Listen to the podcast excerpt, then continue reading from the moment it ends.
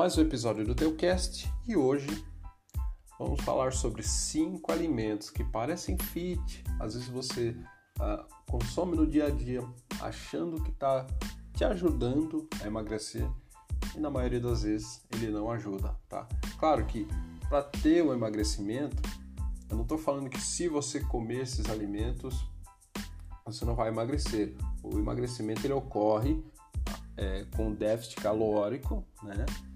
Ou seja, você consome menos calorias do que você é, gasta, né? Do que seu corpo, seu metabolismo basal gasta, né? Então isso daí é uma série de fatores.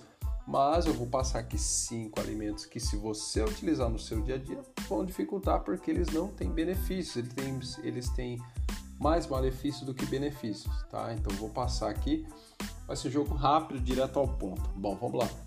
Primeiro é, é a tapioca, tá? Isso, a tapioca. Tem gente que é, substitui né, o pão pela tapioca, achando que a tapioca é um, é um grande alimento, mas a, a tapioca, apesar de ser feita né, da, de mandioca, a mandioca é um bom carboidrato sim, tá? Mas a tapioca em si não, tá? A tapioca ela tem pouca fibra, apesar de não ter glúten, né? Enfim, mas ela tem pouca fibra, então ela não traz saciedade, então ela não é um alimento assim que você uh, vai ter um grande benefício aí, né? Utilizando a tapioca na tua é, alimentação, tá bom? Então veja aí se você está usando tapioca principalmente com manteiga, porque se você uh, coloca um carboidrato junto com uma gordura, né? Não vai. Uh, são duas fontes de energia na mesma na mesma refeição aí não tem muito, não tem benefício isso, tá? Então vamos lá. O segundo é, alimento é, é aveia, tá? Não estou falando mal da aveia, tá? Não estou falando para você, ah não, não consuma aveia de jeito nenhum, não. É você às vezes é, usar aveia achando que é, ela está te emagrecendo, mas a aveia ela é usada normalmente em dietas de ganho, peso, né? Ela, apesar dela ter dela ser um bom alimento, ter uma quantidade boa de fibras, né? Ter até algumas ah, proteínas, enfim, ah, é um bom alimento sim, mas para a pessoa que está buscando emagrecimento, é, ela tem ela tem altas calorias, tá? Então aí você pode colocar outro alimento aí no lugar da aveia, tá bom?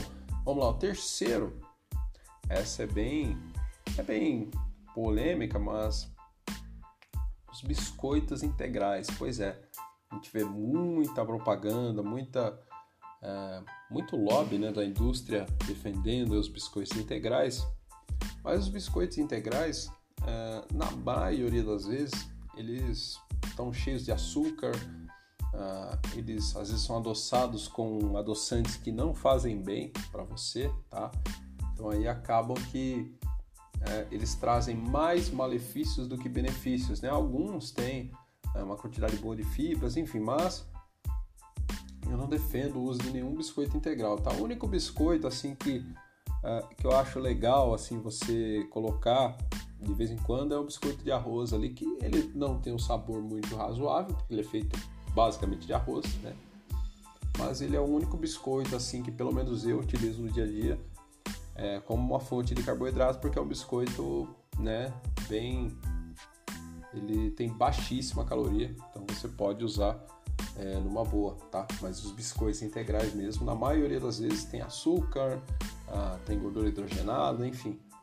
É, é, coisa da indústria, né? A indústria, ela, na maioria das vezes, ela faz é, coisas somente para lucro, ela não está querendo resolver é, o problema do seu cliente, né? Que na maioria das vezes está querendo emagrecer ou alcançar um corpo legal, ele não consegue, ele não ajuda, na verdade, né?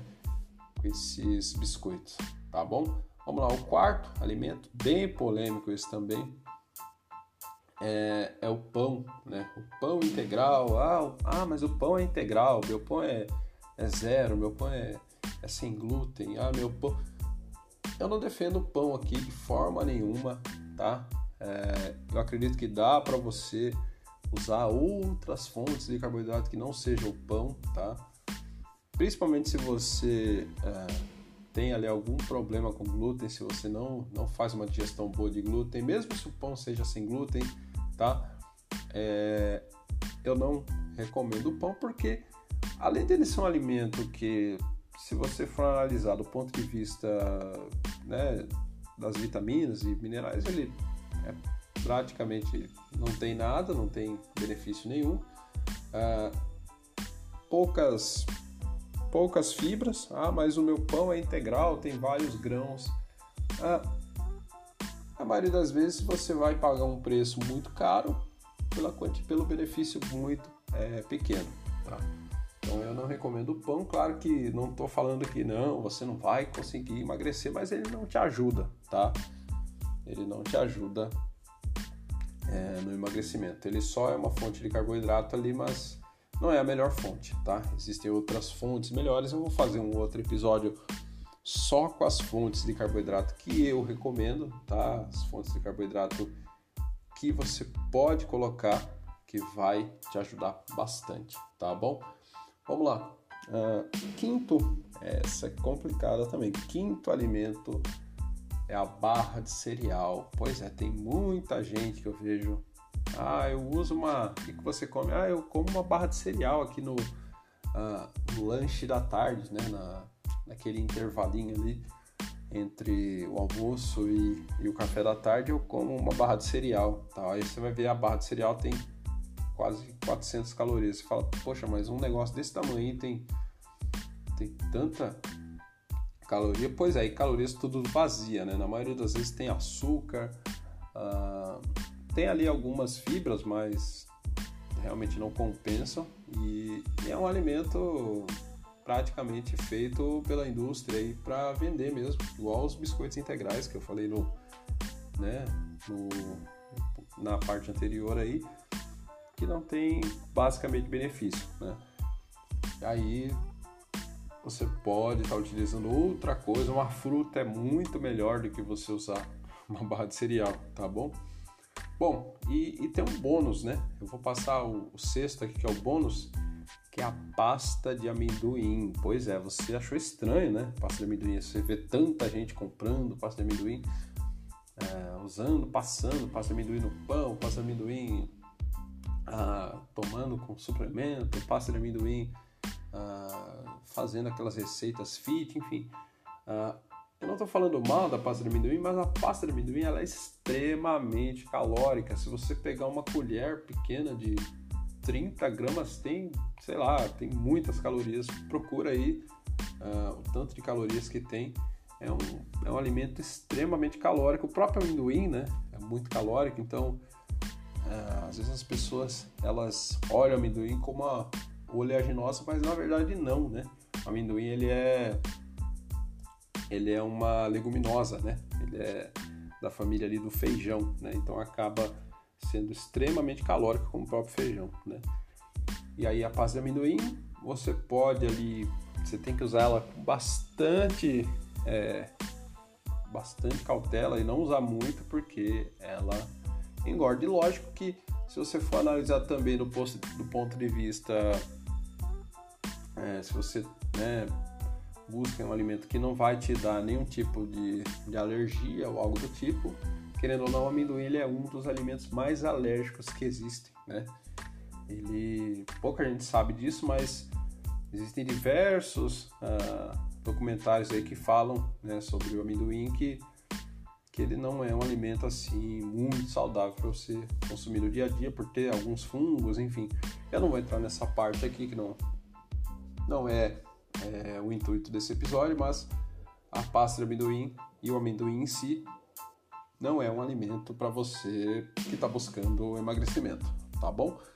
E para o episódio de hoje foi isso, tá? Muito obrigado se você ouviu até aqui, quase 10 minutos hoje de episódio, episódio um pouco mais longo, né? E se você quiser me seguir nas redes sociais, o meu Instagram é Mateus Teucast, tá? Coloca Teucast aí no, no Instagram, o Matheus Teucast mesmo já vai encontrar. Uh, você me acha no YouTube também, Teucast Matheus Santos, tá?